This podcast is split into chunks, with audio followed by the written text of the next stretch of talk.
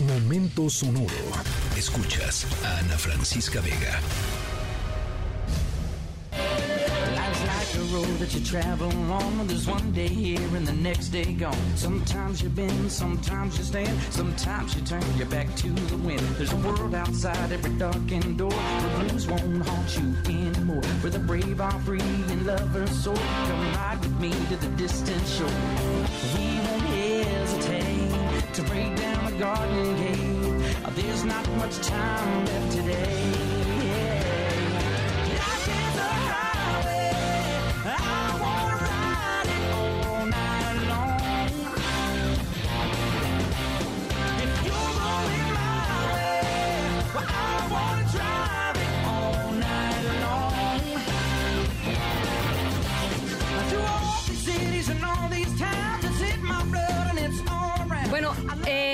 Maletas. Nuestra historia sonora de hoy nos vamos de viaje, no un viaje cualquiera. Eh, por eso arrancamos con la canción Life is a Highway, la vida es una carretera. Eh, una canción originalmente de Tom Cochrane, pero mucho más conocida por la versión del grupo Rascal Flats, grabada especialmente para la película de Cars de em, el estudio de Pixar. Bueno, les vamos a platicar de un viaje que se hizo principalmente por carretera pero que ha sido una verdadera montaña rusa de emociones para todos los involucrados. Eh, eh, la historia los va a hacer llorar y reír al mismo tiempo. Eh, es muy bonita, pero también tiene, pues esto, un momento muy conmovedor. pero, híjole, ¿cuánto ha sido el viaje más largo que han hecho en carretera?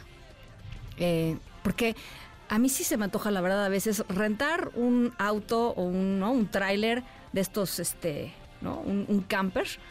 Y órale, pues no sé, un mes, ¿no? En carretera, así. Bueno, pues más o menos de eso va nuestra historia sonora.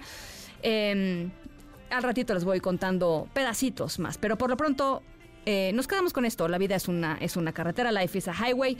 Ya yo soy Ana Francisca Vega, no se vayan, volvemos.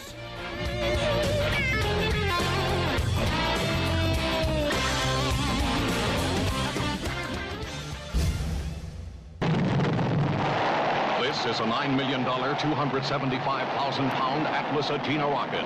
Today, it circles the globe at a speed of over 18,000 miles an hour in little more than 80 minutes.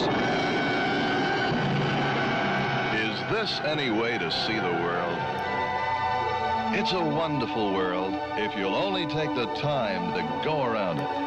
Are you formally challenging me to undertake a journey around the world? Bueno, este es, es, es un, eh, es un tráiler básicamente histórico porque es el tráiler de la película, la original, La Vuelta al Mundo en 80 días, la película basada en el extraordinario libro de eh, Julio Verne, uno de los filmes más importantes de la década de los 50 del siglo pasado, allá en, el Hollywood, digamos, de oro.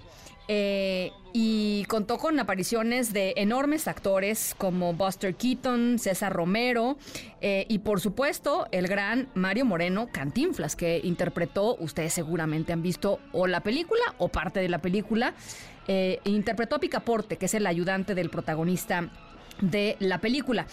la actuación de Cantinflas fue tan bueno que le hizo acreedor del Globo de Oro a Mejor Actor de Comedia, em, ganándole al mismísimo Marlon Brando. Ahí no más.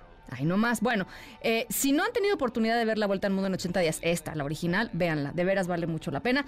Y les hablamos de esta película porque nuestra historia sonora tiene que ver con otro viaje que, fue un viaje eh, por todo el mundo, eh, aunque no en 80 días, ni en un globo aerostático.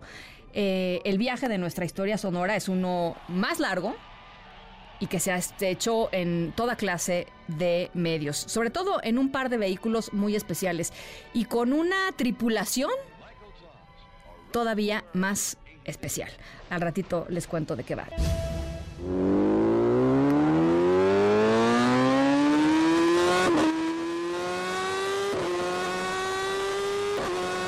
Saben lo bonita nuestra historia sonora. Hace 20 años comenzó nuestra historia sonora en Australia y se ha movido pues, eh, pues por todo el mundo a lo largo de, de, pues, estos, estos años. En 2004, Stu y Janelle se conocieron, se enamoraron.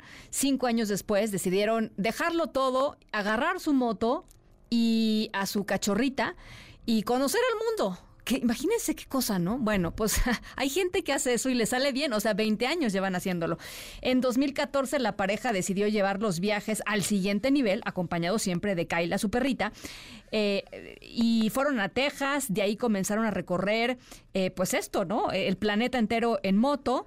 Eh, a pesar de que poco antes del viaje Kyle había sido diagnosticada con cáncer, la perrita, y a pesar de que era muy probable de que muriera a lo largo de este viaje, la familia viajó por Estados Unidos, por México, por Belice, por Guatemala, por El Salvador, Honduras, Nicaragua, Costa Rica, cruzaron a Panamá.